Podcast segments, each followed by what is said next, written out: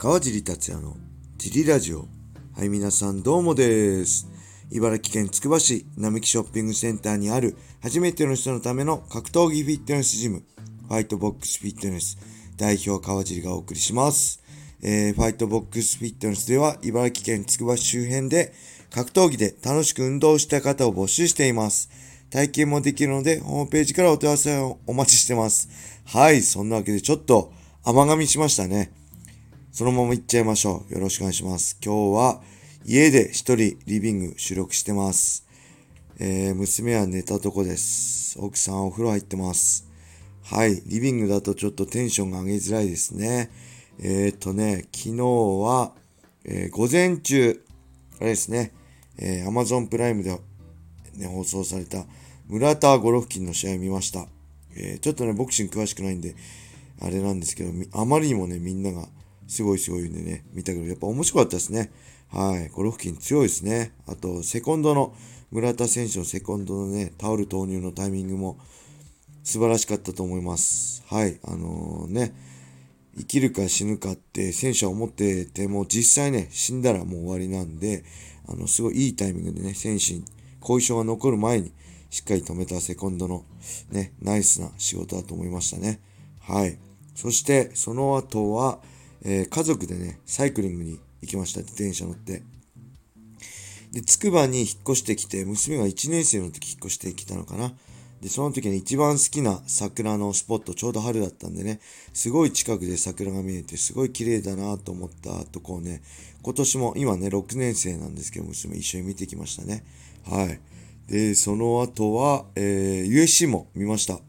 えー見てなかったんでね、えー、ワーワーオンデマンドで見れます。いい時代ですね。チマエフ、バーンズね。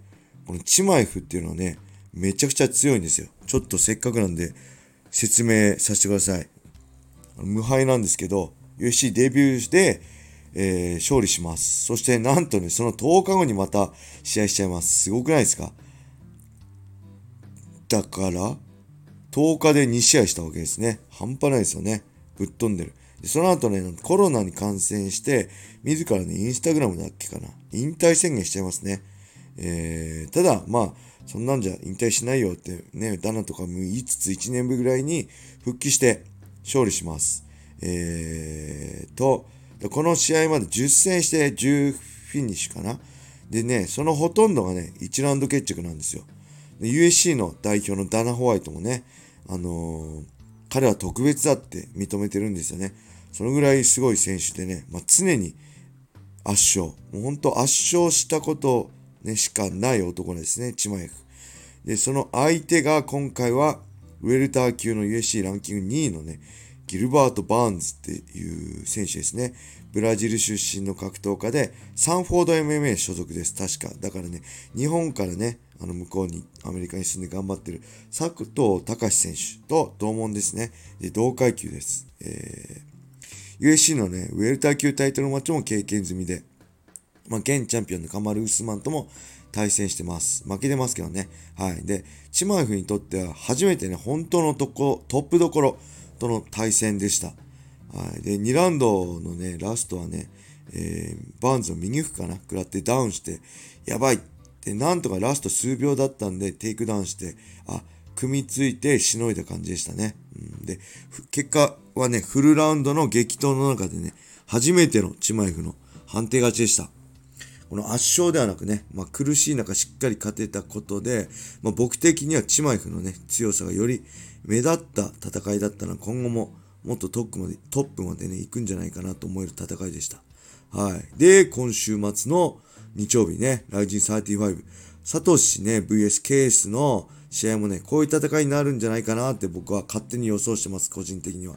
まあ、苦戦するね、サトシが MMA での強さを発揮して勝利と。ね、その勝利でよりサトシの MMA ファイターとしての強さがあの引き立つんじゃないかなと思いますね。まあ、詳しくは MMA 見聞録を見てください。はい。あとは、えー、あれですね。4月から始まった FM84.2 ラジオつくばで毎週ね、月曜日21時から放送されている出張ジリラジオね。聞いてくれましたか？えっ、とね、僕はね、今回データをもらって、この放送前にね、聞いてたんですが、まあ自分でね、言うのもなんですが、結構面白いんですよ。なんでね、たくさんのね、人に聞いてほしい。で、えー、まあ自分もリアルタイムで、ね、聞こうと思って、いろいろ聞き方をね、調べてたらね、パソコンからなら、サイマルラジオっていうサイトで、で、スマホからなら、えー、マイチューンラジオとか、チューンインラジオっていうね、アプリで聞けるらしいんですが、実際ね、僕、そのアプリ2つともダウンロードしてね、聞こうとしたら、まあ、エラーかなんかでね、聞けなかったんですよね。なんで、なかなか、まあ、つくばの人はね、70、え、えー、っと、何でしたっけ？84.2に合わせれば聞けると思うんですけど、つくばじゃない人ね、なかなかね、お手軽じゃないんですよね。手間がかかります、聞くのに。で、せっかくなんでね、自分の、まあ、YouTube ね、見聞録にも、まあ、アップしようかなと思ってもね、なかなか権利の関係でお金もかかるしね、えー、まあ、ぶっちゃけ、まあ、持ち出しではないんですけど、僕自身もね、無償でやってます。この出張自治ラジオね。えー、なんでね、えー、まあ、スポンサーも募集してます。えー、正直、まあ、メリットはね、ぶっちゃけ言うとそんなにないと思います。えー、冠スポンサーは、番組名に冠名を付けられます。で、その他のね、スポンサーの方は、僕やジムの SNS でハッシュタグやね、ブログに記載したり、ラジオで提供を読み上げるぐらいになっちゃうかなと思いますね。まあ、それでもね、このつくばだったり川尻をね、応援したいっていう方は、えっ、ー、とね、冠スポンサーは月々3万円です。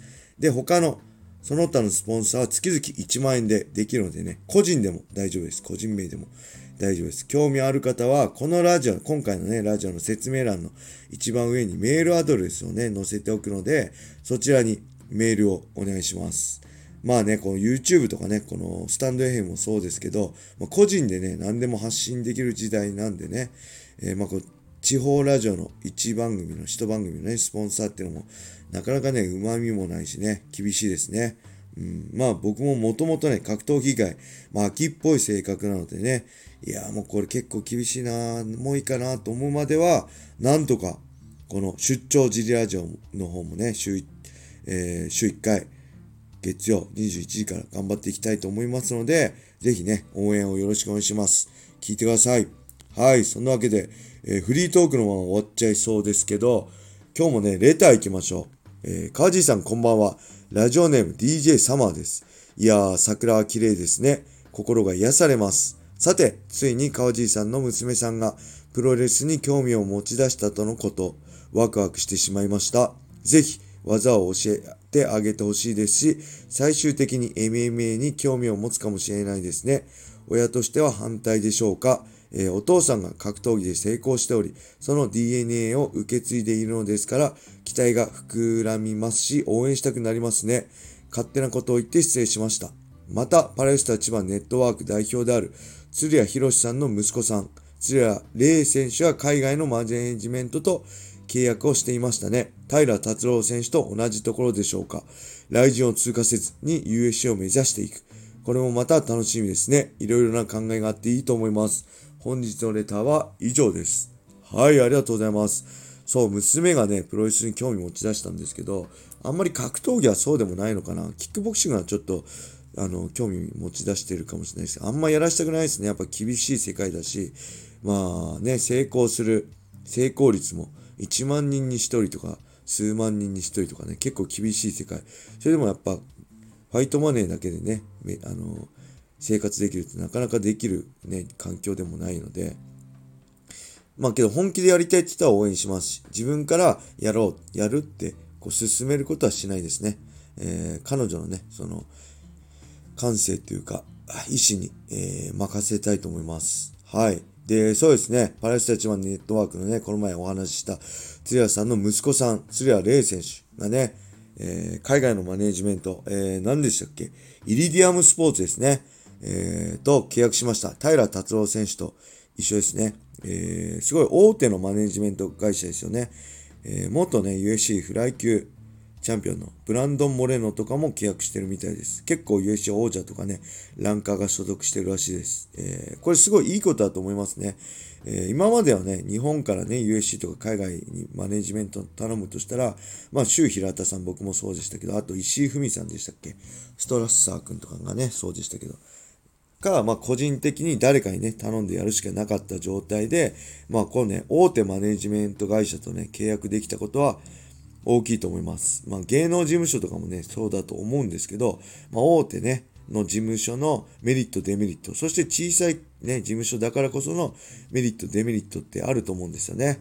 でそれをね、理解した上で今回、ね、大手のマネジメント会社イリディアムスポーツとね、選んだんであるんで、まあ、いろいろ考えがあるんでしょうね。えー、このまま USC に行くのか、まあ、すぐはね、えー、できないと思うんですけど、釣りはね、レイ選手のまだ、場合、まだキャリアがね、浅いんで、えー、もしかしたらね、来日もあり得るかと思いますけど、今後のこのキャリアね、楽しみですね、釣り屋選手。はい。そして、やっぱなんといってもね、その、えー、パレスタ沖縄のね、平選手、えー、USC デビュー戦がね、5月1日日本時間。で、なんとね、なんとなんと、神田さん、我らが神田修一さんのグラジエーターのね、タイトルマッチとね、同じ日っていうのもね、すごいいいですよね。うん、この辺も、えー、両方とも楽しみにしてます。はい。そんな感じで今日は終わりにしますか。えー、皆様、良い一日を。またねー。